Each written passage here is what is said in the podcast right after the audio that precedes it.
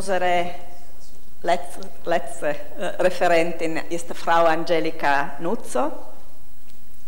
Frau Nuzzo lehrte in New York, hat äh, in äh, Pisa bei Claudio Cesa studiert. Seitdem beschäftigt sie sich mit der Philosophie Kants und Hegels, vor allem mit der Logik und der Rechtsphilosophie. Sie spricht äh, über das Thema Contradiction in the Ethical World, Hegels Challenge for Times of Crisis. Danke, Francesca Menegoni, für die Einladung. Um, there is hardly a philosophical discipline today that has known a wider range of developments than ethics. While Kant appears prominently in the discussion, Hegel remains a rare and problematic presence one that often needs additional justification. Occasionally, the suspicion is even raised that Hegel has no proper moral theory, that for him, I quote, moral philosophy is dissolved in sociology or absorbed in political philosophy. Hegel discusses issues belonging to the field and the concept of freedom above all in a theory of objektiver Geist, in a book titled Grundlinien der Philosophie des Rechts, which are hardly reducible to a straightforward ethics or moral theory, but which may be rightly seen as encompassing them all, with the addition of action theory, social and political philosophy, a theory of right and justice, a philosophy of history. The embarrassment in which interpreters incur in their attempt to make Hegel's subjective spirit fit within the current field may be epitomized by the translation effort that proposes to render objektiver Geist alternatively, I quote, as Hegel's theory of public mindedness, as his account of institutional or public mind, or, admittedly closer to his own terminology, as his theory of actualized reason. In this paper, I discuss the status of, of Hegel's Objektiver Geist and his idea of freedom, taking up a variant of the confrontation between Kant and Hegel. It is clear that one of the strongest voices raised today against Hegel's alleged lack of a substantial moral theory comes from the Kantians. In short, from positions that view practical reason as a unique source of moral principles, define freedom in strictly moral terms, and insist on the necessity of a formal a priori foundation of ethics. In short, this is the Hegelian response that I articulate in what follows. If for Hegel free action is always something else in addition or in alternative to purely moral, it is in fact social, political, economic action, but may also be the creative act of the artist or the philosopher. Kant has only an abstract morality, at least at the foundational level, and that's important, occupied with avoiding contradiction, but ultimately destined to succumb to it. By showing that contradiction in morality cannot be avoided, Hegel decentralizes the role that strictly moral concerns have in our practical life, thereby complicating and extending the realm of what counts as free action. I claim that the strength of Objektiver Geist and of the notion of freedom developed therein consists in leading outside morality understood in the Kantian way, in showing precisely what it is that lies outside morality, systematically obviously, and in reclaiming this decentralized and extended practical space, both to a concept of freedom that is no longer thought exclusively in terms of morality and to a reason that is no longer exclusively practical in, the sense of moral. Accordingly, to be free is not only and not necessarily to act morally, and actualized reason is not only and not necessarily pure practical reason in the Kantian sense. It is instead reason that in the process of its realization becomes many other things, including historical reason and absolute reason, reason deeply engaged in the productions of art, religion, and the work of philosophy.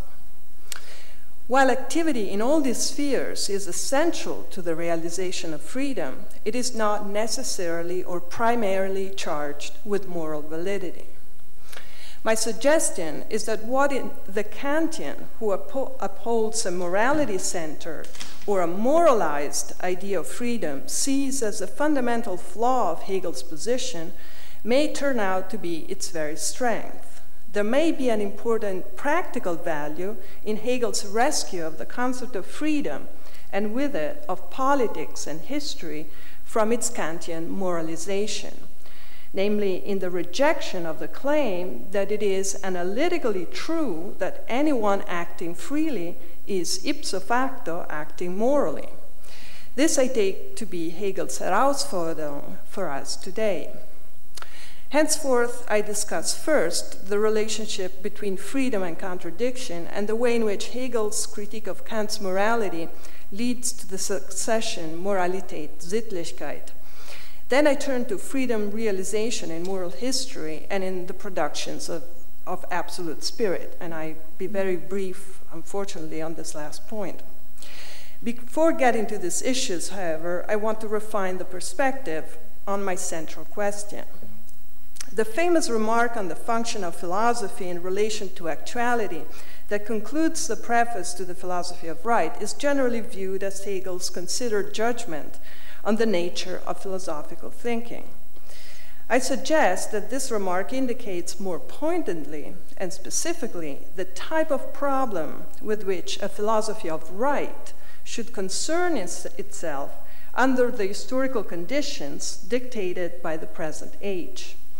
Perhaps the status of Hegel's theory of objektiver Geist can be decided by attending to the type of questions he considered it in charge of addressing. The claim is well known. Updating and transforming Kant's Weltbegriff of philosophy as knowledge referred to the final ends of human reason, Hegel maintains that as Gedanke der Welt, philosophy is necessarily bound to its historical actuality. This is even truer for a reflection on the world of spirit, on a world that is the product of spirit's activity and owes its actuality to the activity that has produced it. It is also true, however, that in relation to the historical reality, its conceptual comprehension emerges always too late. In such delay consists the specificity of the philosophical comprehension of spirit's world, in contrast, for instance, to political activity. Hegel famously insists that as a rational comprehension of the world of spirit, philosophy, this is a famous quote, appears only at a time when actuality has gone through its formative process and has attained its completed state. This explains why, with regard to actuality and its conflicts, philosophy comes always too late, too late to give instructions on how the world ought to be, too late to solve its contradiction, to, to prescribe norms and to change the course of history. This, however, is not its function. The philosopher is not meant to be king. But if the normativity of philosophical concepts in the practical realm is not the immediate grip on reality proper of political action, it is also not the lofty ideality of Platonic or Kantian moral ideas, detached from reality and untouched by its impure messiness. What then is a delayed and retrospective grasp that binds, for Hegel, practical philosophy to its own historical present? The defining function of Hegel's practical philosophy is, as suggests, the function of raising the relevant questions under specific historical conditions, or of asking them in a theoretically relevant and practically engaged way. The contours of what counts as relevant extend at least to what is morally, ethically, politically, as well as culturally and historically significant. This coordinates with which constitute what I can call the relevance condition, define the realm of freedom as a realm of its actualization. Relevance is a condition of the normativity of practical concepts. These have a grip on reality, namely are normative for subjects acting in the world, not because the philosopher has the power of giving instruction on how the world should be, um, not because philosophy can or should aspire, aspire to be politics, but because philosophical concepts are theoretically, practically, and historically relevant. I shall elucidate this point by means of a counterexample in a moment. But first, we should attend to the fact that Hegel shares this view with many of his contemporaries, and that this explains, in no small part, the choice of concluding ob- objective spirit with the moment of Weltgeschichte. This is a crucial aspect of Hegel's Herausforderung to contemporary moral theory the fact certainly not self evident and not so easily accepted today, that to practical philosophy belongs essentially a philosophy of history. The philosophy of history is linked to the conception that philosophy has of the contemporary world and of its own role within it. Indeed, to put the point in 18th or 19th century terms, the understanding of history that concludes the philosophy of right but which, in good dialectical fashion, constitutes a true starting point, is a function of the assessment of the present state of humanity. Recall Fichte Grundzüge des gegenwärtigen Zeitalters, and has the present state of the world as its starting point. Recall Schiller's heutige Weltverfassung. Practical philosophy begins and ends with objective spirit caught in the predicament of its historical present. It begins and ends by interrogating the present state of humanity and diagnosing its innermost need, Bedürfnis. Now, this is no trivial task. Indeed, to identify what are the outstanding questions of the day requires both cognitive exertion and moral courage. Recall the Mut der Wahrheit or der Erkenntnis to which Hegel appeals in his 1818 Antrittsrede. Hegel construes the task of a comprehensive practical philosophy, introduced uh, as a philosophy of right, not as the moralizing or political task of instructing the world on how it ought to be, but as the task of bringing to consciousness the most relevant questions of the time. Now, as the questions that the philosopher asks betray the, al- the alternative adequate or skewed relationship that thinking entertains with the present, the relevance of the question becomes a criterion for evaluating the relevance of the theory. Hence, let me insist on the importance of this relevance condition by briefly looking at a counterexample. It is an example in the Kantian tradition of political philosophy.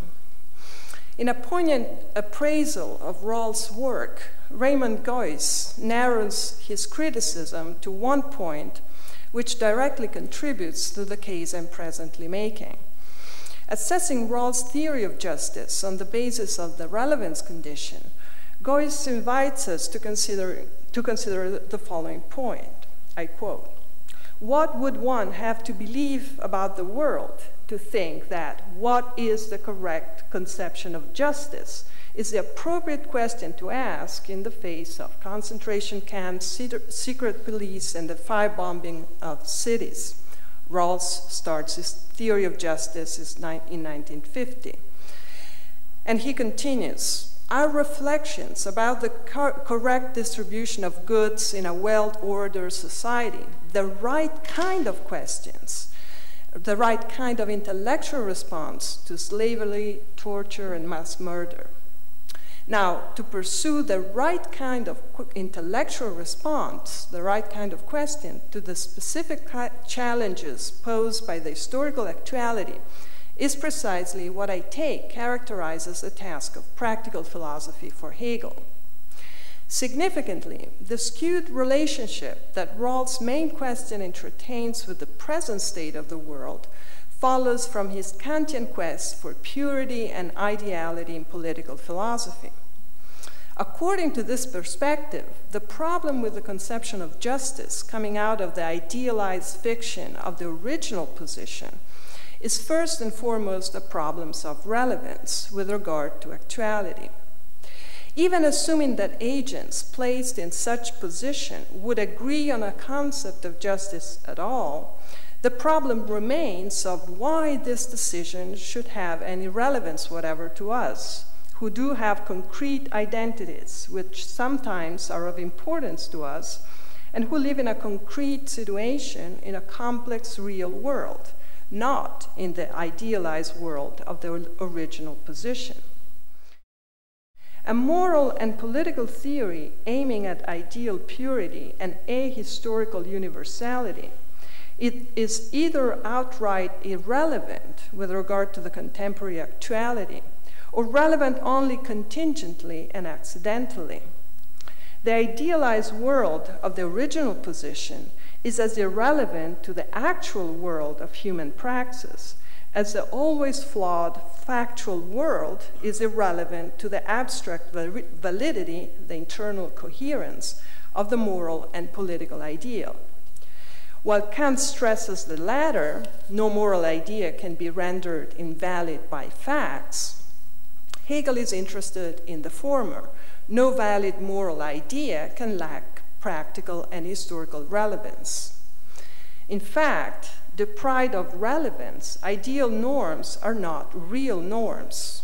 That is, they have no normativity and no grip on the will of actual agents. They are reduced to what the young Hegel calls the indifferent dead positive.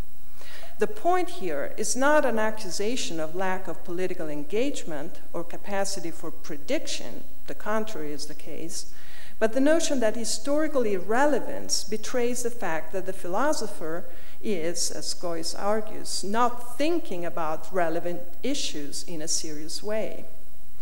Now, it is as a variant of this challenge that I want to present Hegel's critique to Kant's morality.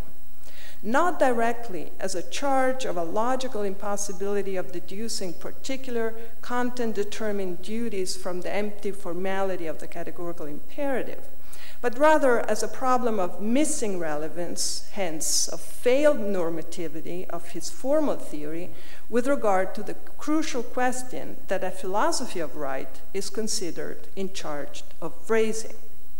On this view, the issue of relevance cannot be simply shifted to the successive moment of the application of moral principles, that is, to a doctrine of virtue or to applied ethics once the pure moral principle is established. Relevance and the attention to contextual and historical concreteness should be addressed in the foundation of the theory. Because, after all, relevance is a necessary condition and the source of normativity. More broadly, I take this to be the most serious challenge that Hegel's philosophy of right presents to Kantian morality then as today. And this I take to be the meaning of Hegel's claim that Sittlichkeit is the Grundlage of Moralität, a foundation that Hegel qualifies as substantial, absolute, and true. It is only an ethical foundation, namely a foundation outside Kantian morality, that guarantees the relevance, hence the normativity of practical principles, and guarantees at the same time the actuality of freedom, or that freedom can be conceived as a process of realization. For it is only actualized reason, not a disengaged, pure practical reason, that can recognize and address the relevant issues of the time. And it is only a principle grounded in such a way as to respond to the relevant questions of the time that can have normative force and be able to define what counts as free action. Indeed, Sittlichkeit as Grundlage der Moralität is also for Hegel die Wahrheit des Freiheitsbegriffs. As freedom is no longer ideal causality placed outside the spa- spatial temporal nexus of appearances, but is historical self actualization within that nexus. It is also no longer identical with strictly moral action. This argument also explains why Hegel does not simply claim that Kantian Moralität is taken up and conserved, although surpassed, aufgehoben, in the sphere of Sittlichkeit, Hegel defends a much more radical position to assume Moralität as the foundation of practical philosophy, as Kant does, is, I quote, to make the standpoint of Sittlichkeit utterly impossible, even to explicitly destroy and spurn it. If morality is made into the foundation, then no transition, no Übergang to Sittlichkeit is possible. Freedom and moral action become identical, so that all free action is of necessity moral action, and the development of freedom is killed from the start. Freedom cannot be meaningfully realized outside of morality. At this point, however, we must indicate the relevant question that guides the systematic articulation of Hegel's philosophy of right, informs his critique of Kantian morality, and shape a concept of freedom based on reason's power of self realization in forms other than moral action. There is a fundamental continuity between the task that Hegel assigns to his practical philosophy and the thought that leads him from early on to the idea of a dialectic speculative logic. This is a logic that, replacing the unmoved fixity of traditional Verstandeslogik, is able to account for change and transformation in reality as well as in thinking. On Hegel's view, the most pressing issue of the modern post revolutionary world is to understand how to live with and practically overcome the contradiction present in spirit's objective reality, namely, how to change practical norms with the changing of historical conditions. Hegel's concept of freedom, his systematic articulation of the relation between Moralität and Sittlichkeit, and the conclusion of the philosophy of right with Weltgeschichte, but also, I submit, the relation between objective and absolute spirit as a relation that involves freedom's realization, should all be brought back to that core issue. Hegel's concern with the historical present and the idea that its fractured actuality poses to philosophy a fundamental task, that this is indeed the fundamental task of practical philosophy, can already be detected in the opening of the Verfassung Deutschland, 1799 1800. The starting point is the deceitful transparency of immediate facts, which pose to the philosopher the much more difficult problem of recognizing the relevant issue of the time. Die Vernunft als die Rose in der Kreuz der Gegenwart, as Hegel puts it in 1820. This is the contradictory reality of historical change. The project of Hegel's logic as a logic of contradiction, and as I have claimed elsewhere, as a logic of transformative processes, arises from early on from the need to give a philosophical account of the fundamental conflicts of modernity. The fragment, der immer sich vergrößernde Widerspruch, offers a philosophical account of the crisis faced by Germany at the end of the 18th century the first emergence of Hegel's dialectical logic and one of the central tenets of his practical philosophy. Here, the problem is what is change? How shall the philosopher conceptualize the moment of historical transition, the unrest that everyone feels as the prevailing dimension of the present, the necessary pull towards the unknown and the new, which one must grasp and embrace in order to withstand its affirmation.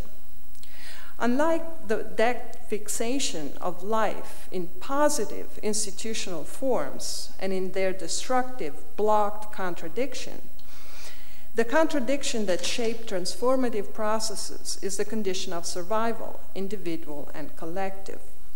For contradiction bears within itself the possibility of a way out and the condition of a new beginning. Significantly, Hegel does not point to any guaranteed solution to the growing contradiction. Insecurity and the striving for the unknown are the predicament of the age. He indicates in the growing contradiction and the need for its Aufhebung and Widerlegung the logical and practical structure of change. Contradiction is a real force operating in history, a force moved by an inner logic of immanent development. It defines the relation between the ideal and the real, nature and life, between what political and juridical institutions have to offer to their citizens and what individuals seek and desire but do not see fulfilled by those institutions. Neither knowledge, nor a pure act of the will, nor a social contract, or mere revolutionary violence can overcome contradiction and bring change about. Hegel suggests that transformation lies in the nature of things, in the logic of, co- of the contradiction that animates the present time once the obstacles to its radicalization and free development are removed and contradiction is let grow to its extreme consequences without being hypostatized into an absolute. Only, only the recognition and expression of real needs and desires can lead to their articulation and thereby solution of the growing contradiction. Hegel's dialectic speculative logic elaborates this seminal thought in opposition to what he calls Verstandeslogik. If unforeseeable change, the unrest of transition, and the violence of contradiction are essential features of the historical present, they are also the stumbling block that philosophy encounters in its attempts at a comprehension based on formal logic, Kant's transcendental philosophy, and on contemporary epistemologies more generally. Hegel brings these approaches together under the designation of Verstandeslogik. This is a lo- logic that makes of the principle of non contradiction the highest law of thinking and proceeds by applying fixed concepts that, in their empty formality, have no grip on reality. Here lies Hegel's critique. The present world is not understandable, assuming this logic as paradigm of comprehension because the present is contradictory, has no fixed features, and being characterized by change cannot be held fast by any given definition. Hence, it is also not surprising that philosophy has yielded in recent years either skepticism or various forms of irrationalism and Schwärmerei. Common to these positions is the confessed defeat, the irrelevance, as it were, that disengages philosophy from the comprehension of the present and from active participation in it. Verstandeslogik displays two interconnected flaws. First, unable to cope with contradiction, it reduces reason to the understanding, whose chief activity is to avoid contradiction, but whose main predicament is ironically to remain trapped in it for the understanding is the very source of the contradiction it tries so hard to avoid.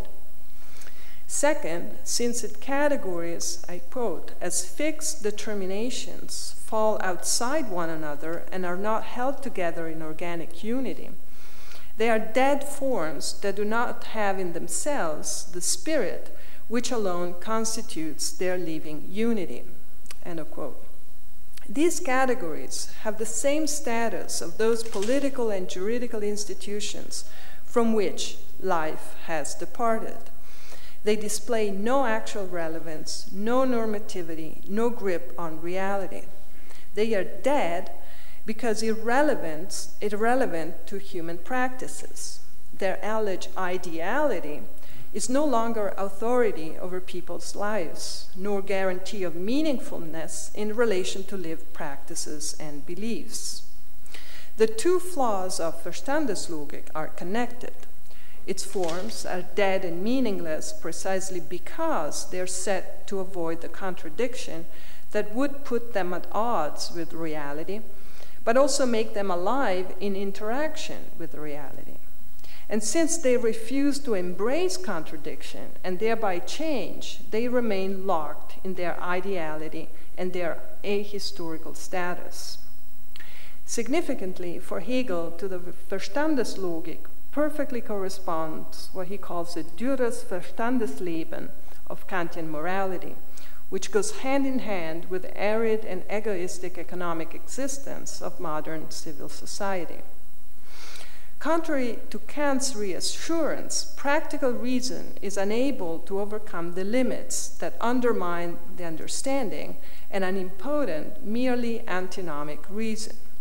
Unable to sustain the force of real contradiction, in fact, utterly destroyed by it, practical reason and its highest principle, the categorical imperative, follow the same logic of non contradiction prescribed by the understanding.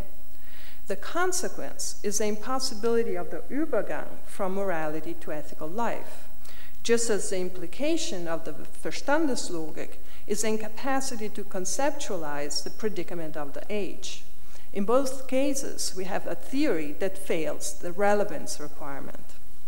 Here we meet Hegel's critique of Kant's morality. Morality is condemned to irrelevance as long as it assumes a practical version of the logic of non contradiction as its highest principle. If, however, the moral standpoint does resolve to embrace contradiction, we are ipso facto led outside of morality. From here on, fueled by the conflicts of ethical life, freedom's realization proceeds into world history and the development of art, religion, and philosophy. This, however, means that freedom, just as polity, hi politics, history, and spirit's intellectual and creative activities, must be conceived in fundamentally non moralized terms. So let's see now how Hegel moves freedom outside of morality. In the philosophy of right, as the historical situation has changed, Hegel's rhetoric is more restrained than in his early years. The diagnosis is not as dramatic and is now reflected, I believe, by the, in the complex systematic construction of the work. Although contradiction plays a crucial role at many junctures of the development of freedom in the ethical world, I shall limit my analysis to two places the critique of Kant's concept of morality and in a really, really brief fashion the conclusion of objective spirit. While Hegel praises Kant for introducing the idea of the infinite autonomy of the will, the crucial point of his critique is that Kant ultimately revokes this gain, I quote, by holding fast to the merely moral standpoint that does not make the transition to the concept of ethical life but remains instead an empty formalism, and this is all well known. The only determination duty attains is to be abstract universality, indeterminate identity with no content, which lacking contradiction is only the will's formal correspondence with itself. What interests me here is only a little point is a connection between the claim that Kant's idea of duty is based on the principle of contradiction, hence is formal, lacking content, and so on, and the notion that from the standpoint of morality, so construed, the transition to Sittlichkeit is made impossible. This connection is the basis of the fundamental charge of missing relevance or failed normativity of Kant's moral theory. The conclusion that Hegel rejects is Kant's restriction, this is the point I want to make, of freedom to moral action. While Hegel seems to criticize the idea that lack of contradiction cannot be principium diiudicationis for moral action, it implies the justification of all actions indiscriminately. The crux of his attack is the idea that it cannot be principium executionis. This explains the misconstruction to which Hegel subjects Kant's formulation of the moral law. In the Metaphysik der Sitten, Kant's formulation is this: Handle nach einer Maxime, die zugleich als allgemeine Gesetz gelten kann. Hegel renders it as following: die Fähigkeit einer Handlung als allgemeine Maxime vorgestellt zu werden at issue for Kant is not the possibility for an action to be represented as a universal maxim, but the possibility for a maxim to become or be willed as a universal law valid for all rational agents. What Hegel misconstrues is a place where contradiction occurs. For Kant, what ought not to contain contradiction is the maxim, or alternatively, the will determined by the maxim. In Hegel's rendering, it is instead directly the action itself. This is a crucial shift. How are we to understand the occurrence of contradiction in the action or contradictory action? While the idea that an action, as opposed to a maxim, may or may not contain contradiction is meaningless for Kant, for whom only propositions can be contradictory. It is for Hegel the condition of actualization that may characterize an action as free by leading from the inner, ineffectual world of subjective intentions to the outer, objective world of a shared and always conflictual actuality. Recall that in the 1799 1800 fragment, Hegel placed the growing contradiction at the intersection of the inner and the outer world of consciousness, exactly in the same place. This is the transition that leads outside the sphere of morality and outside the subject centered idea of the good into the social world of Sittlichkeit. Kant contends that from the principle of non contradiction, particular duties can be cognized.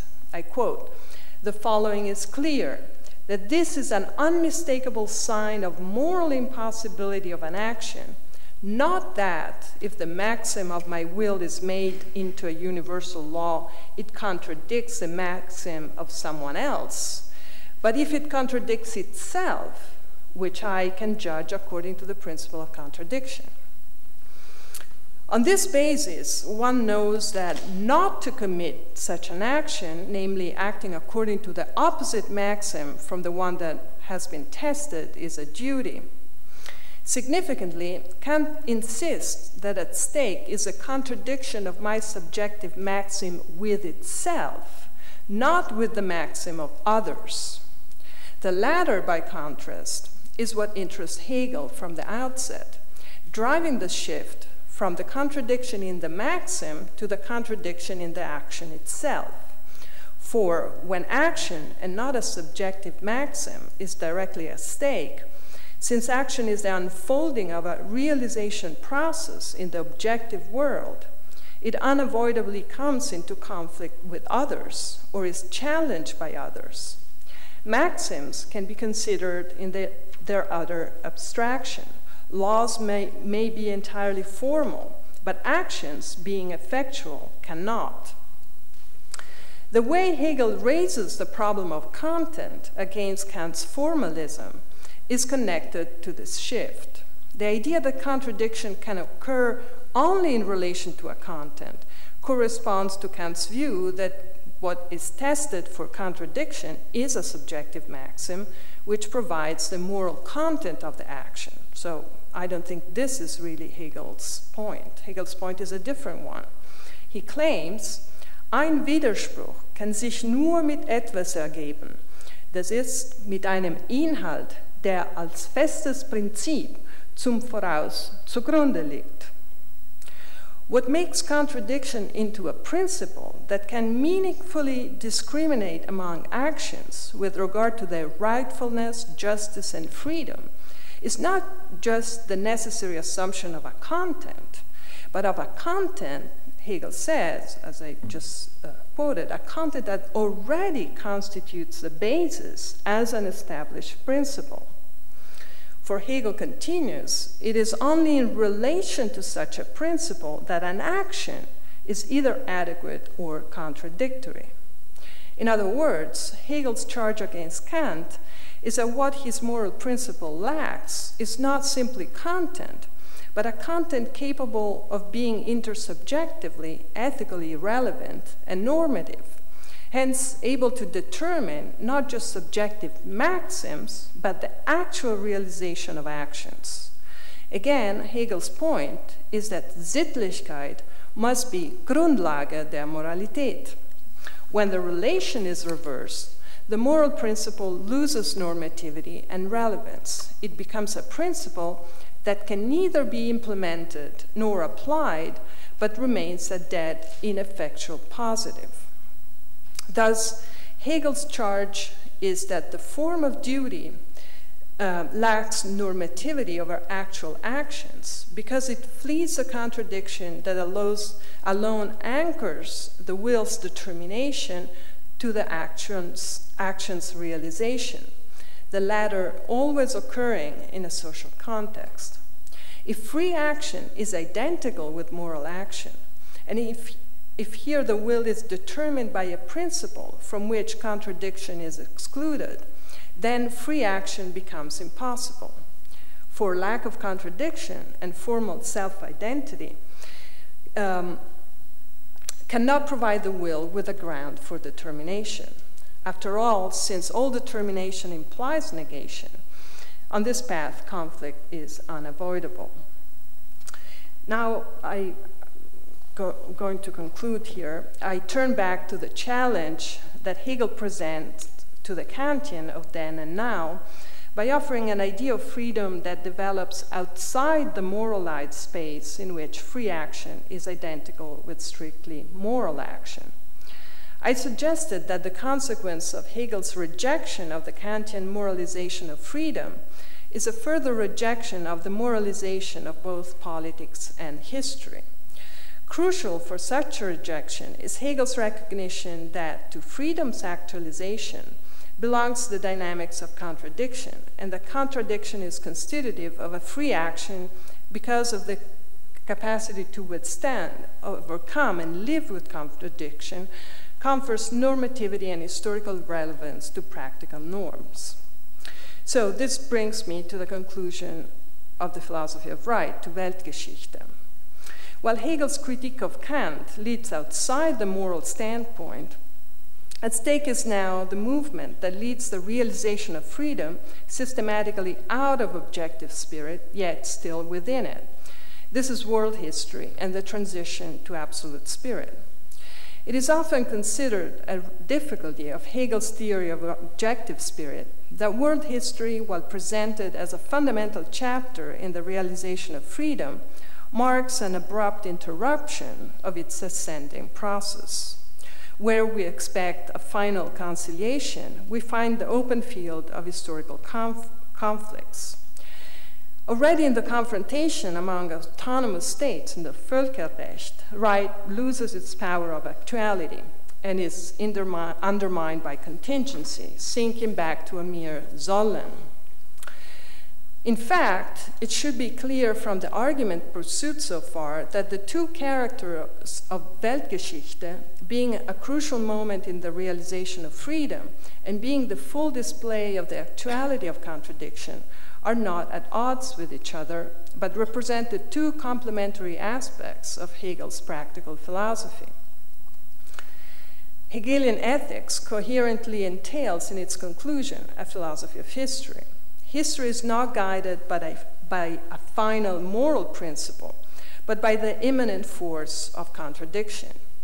This produces a universalization that taking place in knowledge as, as Hegel says, as Wissen des absoluten Geistes, leads to the last systematic sphere where freedom is further realized in the productions of art, religion, and philosophy.